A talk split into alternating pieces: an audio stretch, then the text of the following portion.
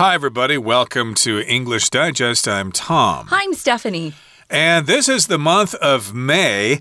And other than May Day, May 1st, there don't seem to be any other holidays, at least in America. I'm not sure when Duanwu Jie is this year, but in any case, we're talking about a celebration that takes place in the United States that celebrates Mexican pride, and that is Cinco de Mayo, which means the 5th of May in Espanol. Yeah, I'm familiar with it because I grew up in the state of Arizona, which is right next door to Mexico. So we've got a lot of Mexican citizens that live in my state. And it's kind of a fun holiday. They get all dressed up. There's lots of music and good food. I love Mexican food, it's probably my favorite. Um, and, you know, people just uh, get together to celebrate life, really. Uh, indeed. And this is uh, primarily celebrated in the United States uh, for people of Mexican heritage, not so much in Mexico itself, with the, except with the exception of Puebla, which we'll get to later hmm. in our lesson for today. So let's find out what this is all about. Let's listen to the entire contents of our lesson now one time. In the U.S., Cinco de Mayo, meaning the 5th of May in Spanish, is a fun holiday filled with drinking and partying. Because the holiday is mostly celebrated in the U.S., you may wonder where its Spanish name comes from. The answer is that the celebration is actually a Mexican one. To find Cinco de Mayo's origins and to understand what it's all about, we must take a trip back to the mid 1800s. During the 19th century, the Mexican government fought a series of nasty wars and had to borrow money from European countries, including France. By 1861, it became clear that the government was unable to pay back its loans, so these countries sent representatives to negotiate. France, however, wanted more than just its money. It saw an opportunity to expand its empire. In 1862, France declared war and carried out an invasion, viewing the city of Puebla as a strategic target. The French military assaulted Puebla on May 5th, but suffered a defeat to the numerically inferior Mexican forces. Since then, Cinco de Mayo has been a celebration of Mexican pride and resilience against aggression. While Mexican forces won the battle, Cinco de Mayo is not the country's Independence Day, as is often mistakenly believed.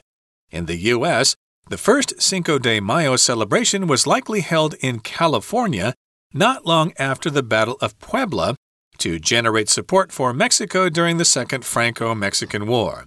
It later became about celebrating Mexican heritage and culture and reached a wider American audience after 1933 when President Roosevelt initiated the Good Neighbor policy. This was intended to improve relations between the U.S. and its southern neighbors. Okay, folks, let's get started. This is our festival unit, and we're talking about a big festival, at least that's celebrated in America, um, but is something that uh, that they uh, celebrate to remember uh, Mexican heritage. And uh, we've got a lot of Mexicans, of course, who have come to America to live. So it's good to remember your um, your heritage, where you came from, um, and some of the culture from your former home, of course. You want to remember that as well. So here we are. We're going to be in the U.S., and it's Cinco de Mayo.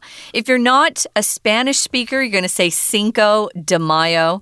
That's how it's said in English, but uh, Cinco de Mayo is uh, uh, more likely um, or closer to the Spanish pronunciation. And it really just means Cinco, five, day is of, and then Mayo is May. So that's a pretty easy translation there. So it means the 5th of May in Spanish.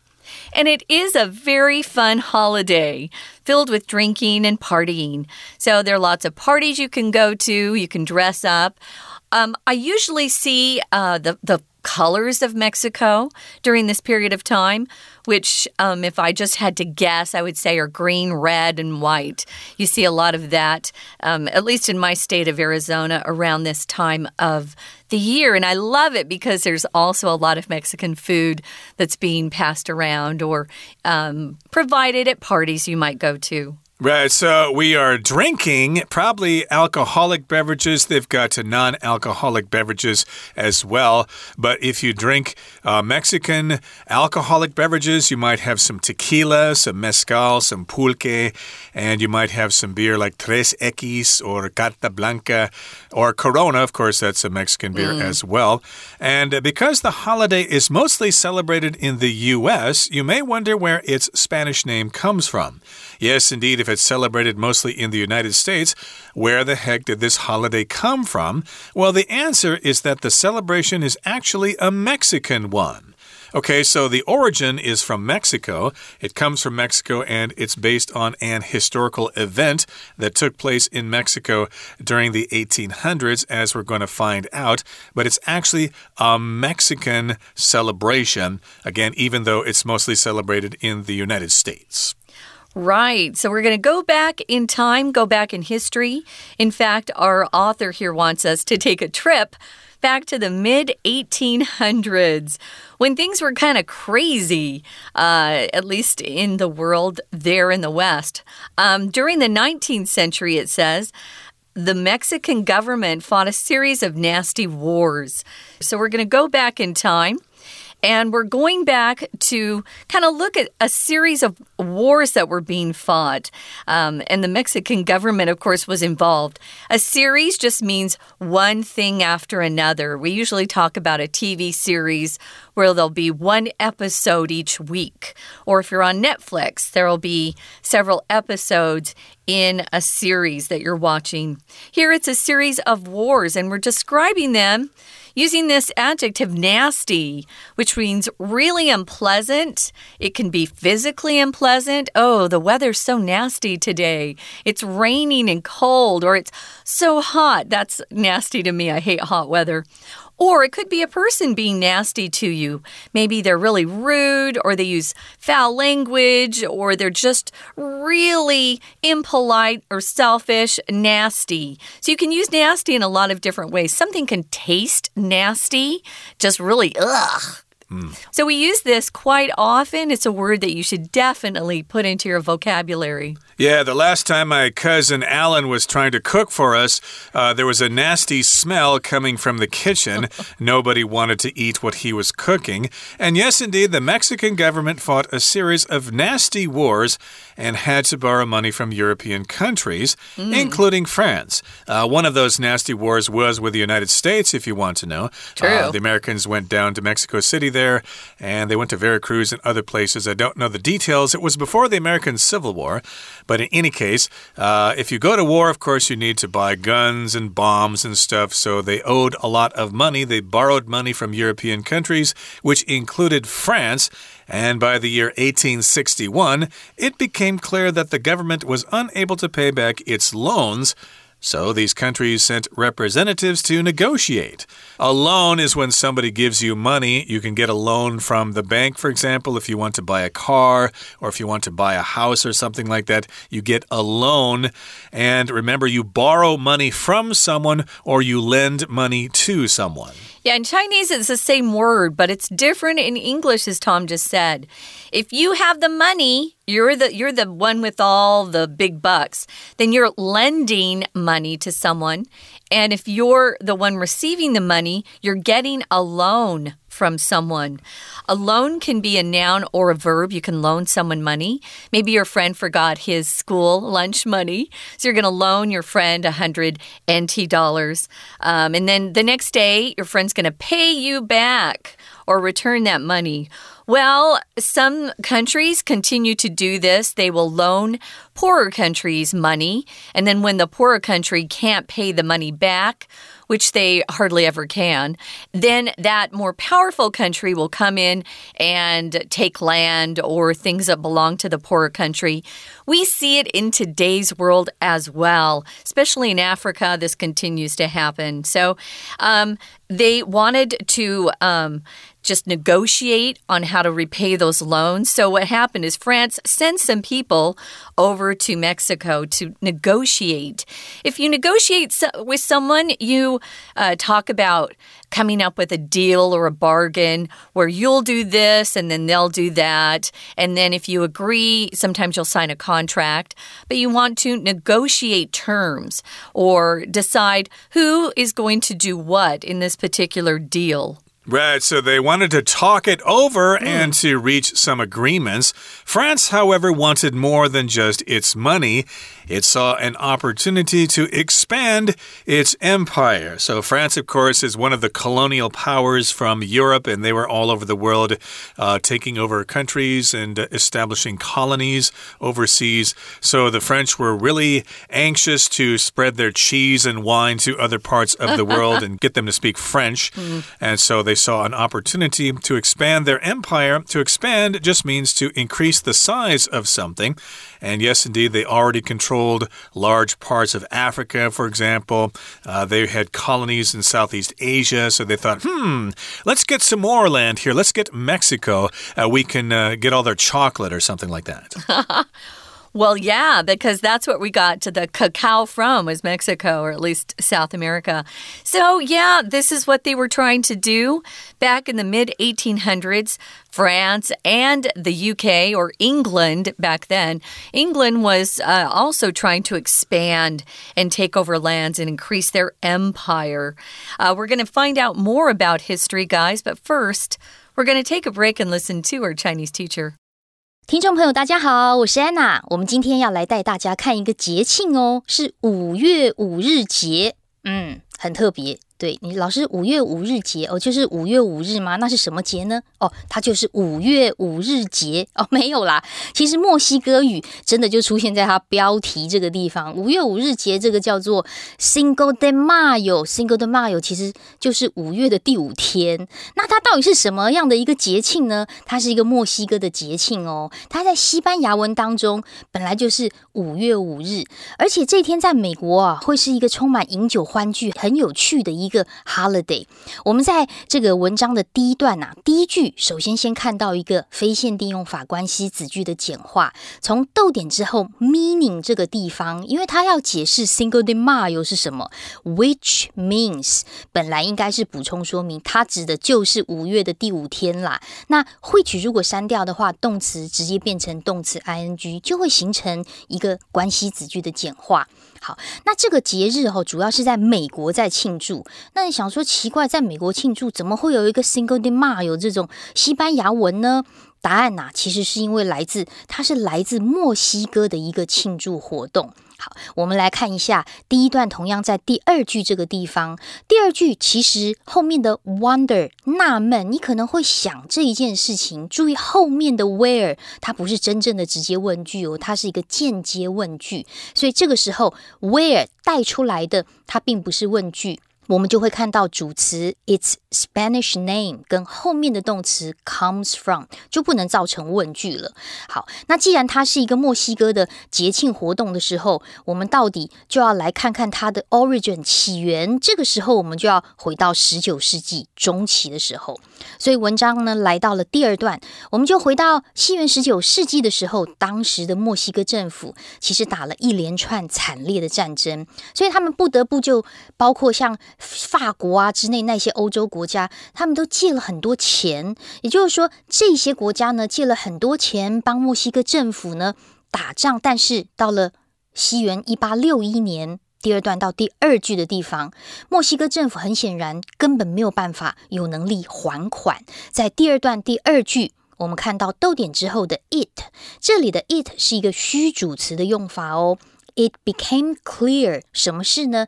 真主词从后面的 that 一直到最后面句尾逗点 loans 这个地方。好，那既然没有办法还款，那怎么办呢？这个时候，这个债权人就要来讨债啦。也就是说，这些欧洲国家，包括法国在内，他们就派出了代表 to negotiate 来谈判，就是要讨债啦。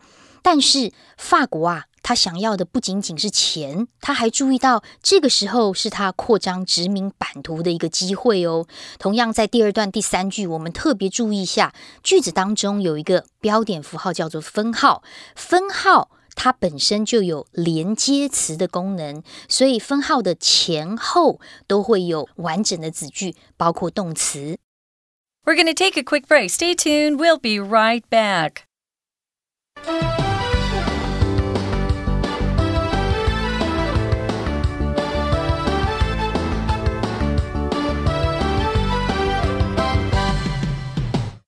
Welcome back, guys. It's our festival unit, and we're focusing on a festival that actually um, is Mexican in nature, but it's celebrated mostly in America these days.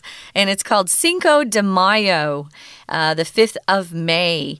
And it's a fun holiday that we celebrate in the U.S., at least those who have Mexican heritage and who want to remember their Mexican uh, heritage and their culture. So we're actually right now talking about where we even got this particular uh, festival from.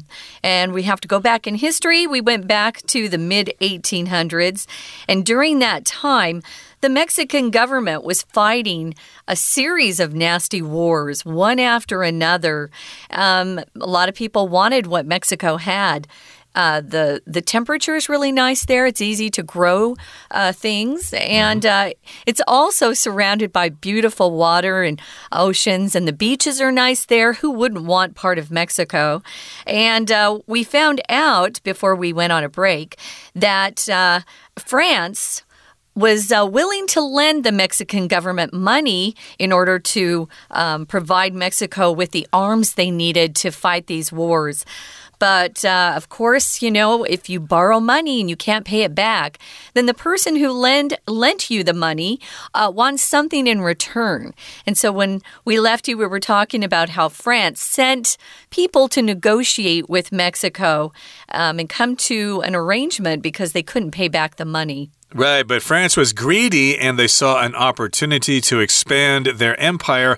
So in 1862, France declared war and carried out an invasion, viewing the city of Puebla as a strategic target. Now, Puebla is east of Mexico City. Mexico City is kind of elevated quite high, so maybe Puebla was sort of a stepping stone. If they get Puebla first, then they can go into Mexico City and take over the whole country. And yes, indeed, in 1862. They were fed up with Mexico owing them money, but the French were using this as an opportunity to invade. Mm. So they carried out an invasion. If you carry something out, you perform this thing, you make plans for it, you arrange all the details, and then you do that thing. You carry out an invasion here. You could carry out some kind of project for your company, for example, if you want to do some research and open up a new market for your product. You're going to carry out a survey or something like that to talk to people about uh, their opinions about your products or something like that.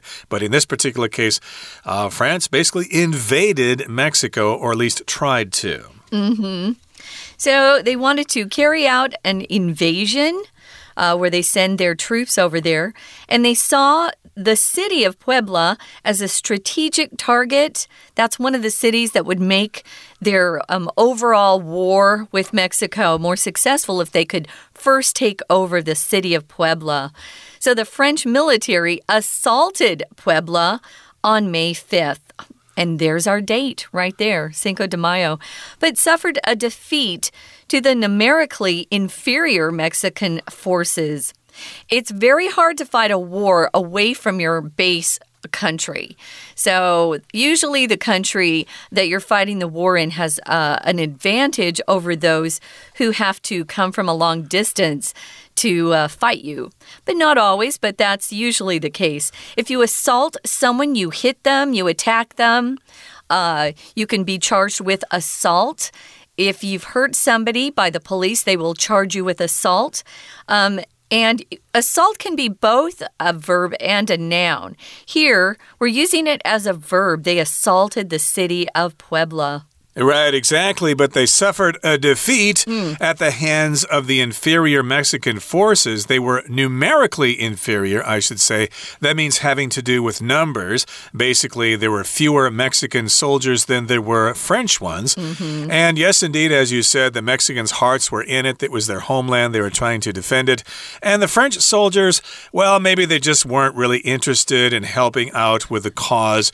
Uh, they were probably wondering why they can't hang out at a sidewalk cafe and smoke cigarettes and drink wine and drink and tequila. Eat. Oh, wow. Yeah, you're right. They wouldn't want tequila. They'd want their wine. They'd want their wine. They'd want their uh, crepe Suzette or their filet mignon or something like that. Yeah. Uh, so, yes, indeed. That's probably one of the reasons why they did not uh, win this battle. They suffered a defeat. They lost. They were defeated. And since then, since that day, mm -hmm. Cinco de Mayo has been a celebration of Mexican pride and resilience against aggression. So, yes, indeed, that uh, day was very fateful there. They defeated the French and sent them packing back to Paris. Maybe the French tried in other places. I'm not too clear on the history of this conflict here, but in any case, uh, the Mexicans were quite proud of that and they remembered that day, and then it became a holiday.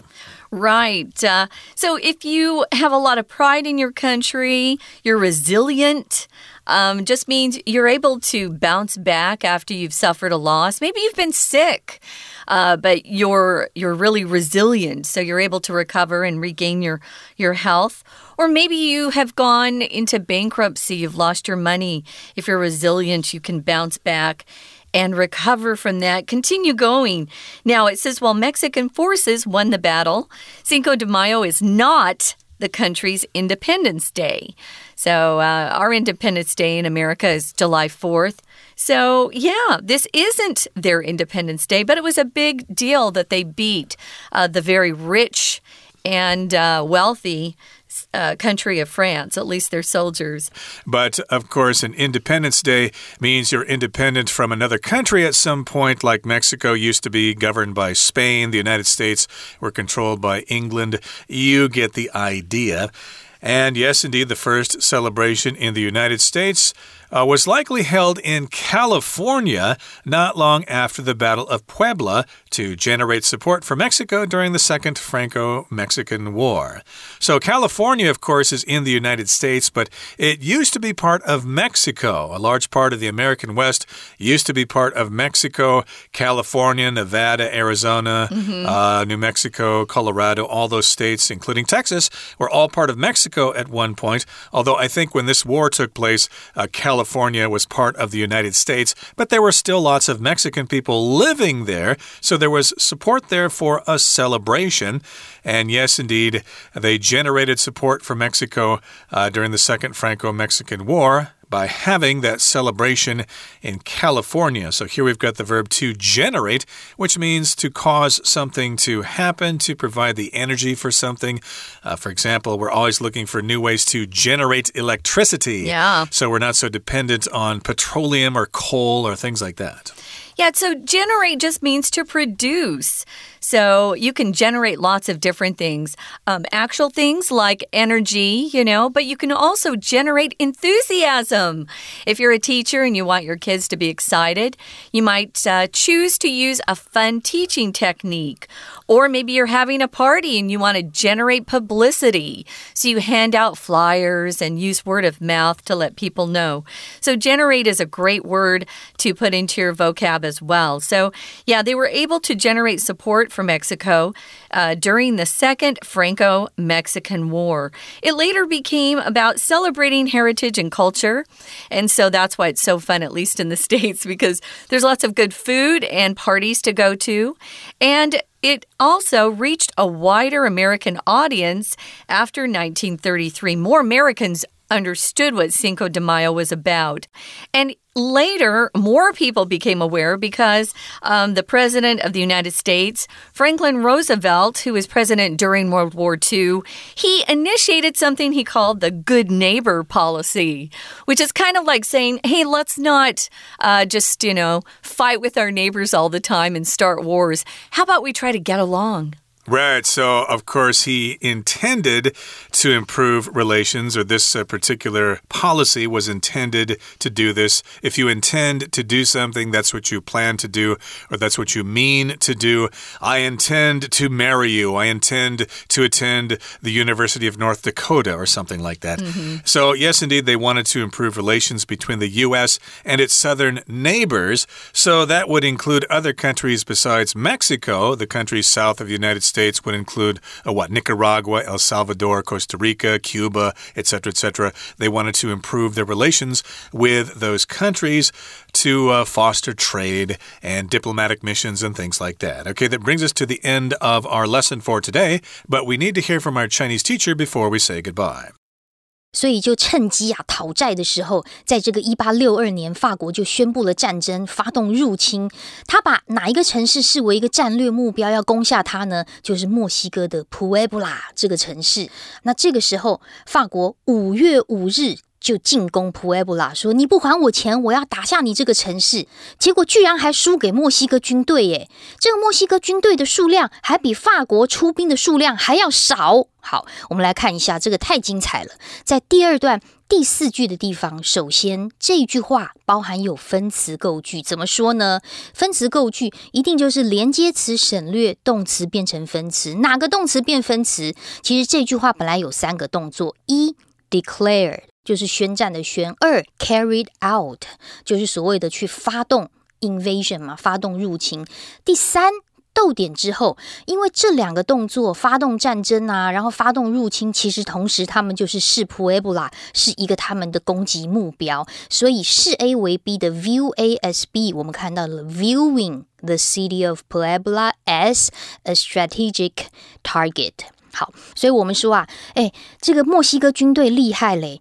人数上少于法国军队，居然还赢了耶！所以墨西哥人当然 they feel proud，就就觉得很骄傲啊！而且这是他们抵御抵御这个入侵啊，表现他们韧性的一个庆典。所以第六句当中这些关键字就很重要，包括 Mexican pride，还有一个所谓的 resilience，这个韧性，这些都是关键字。那接下来第七句我们就看到，不过啊，因为虽然墨西哥军队打赢这场战役，但是。并不是我们想象的哦，这就是墨西哥独立节，不是。但是五月五号对他们来说很重要。但是同样在第二段第七句这个地方，我们要特别注意一下，while 在这里啊是 although 虽然的意思，而后面的逗点之后的 as 在这边要跟大家介绍一个新的词，这个文法很讨厌，叫做准官带。准官带你不要管它，就把它当成官带就好了。也就是说，这里的 as 把它当成 which，它代替的就是前面的 the country's Independence Day，which is often mistakenly believed，也就是大家。所常常会误认为说哦，五月五号那一天是他独立纪念日的那一天，但是其实不是。那后来在美国嘛，因为有一些包括想要争取这个墨西哥支持啦，一些敦亲睦邻政策之后，所以五月五日通常都是在美国庆祝的一个庆典活动。以上是我们今天的内容，我们明天还会谈谈五月五日到底要吃什么好料的哦。我是安娜，明天见。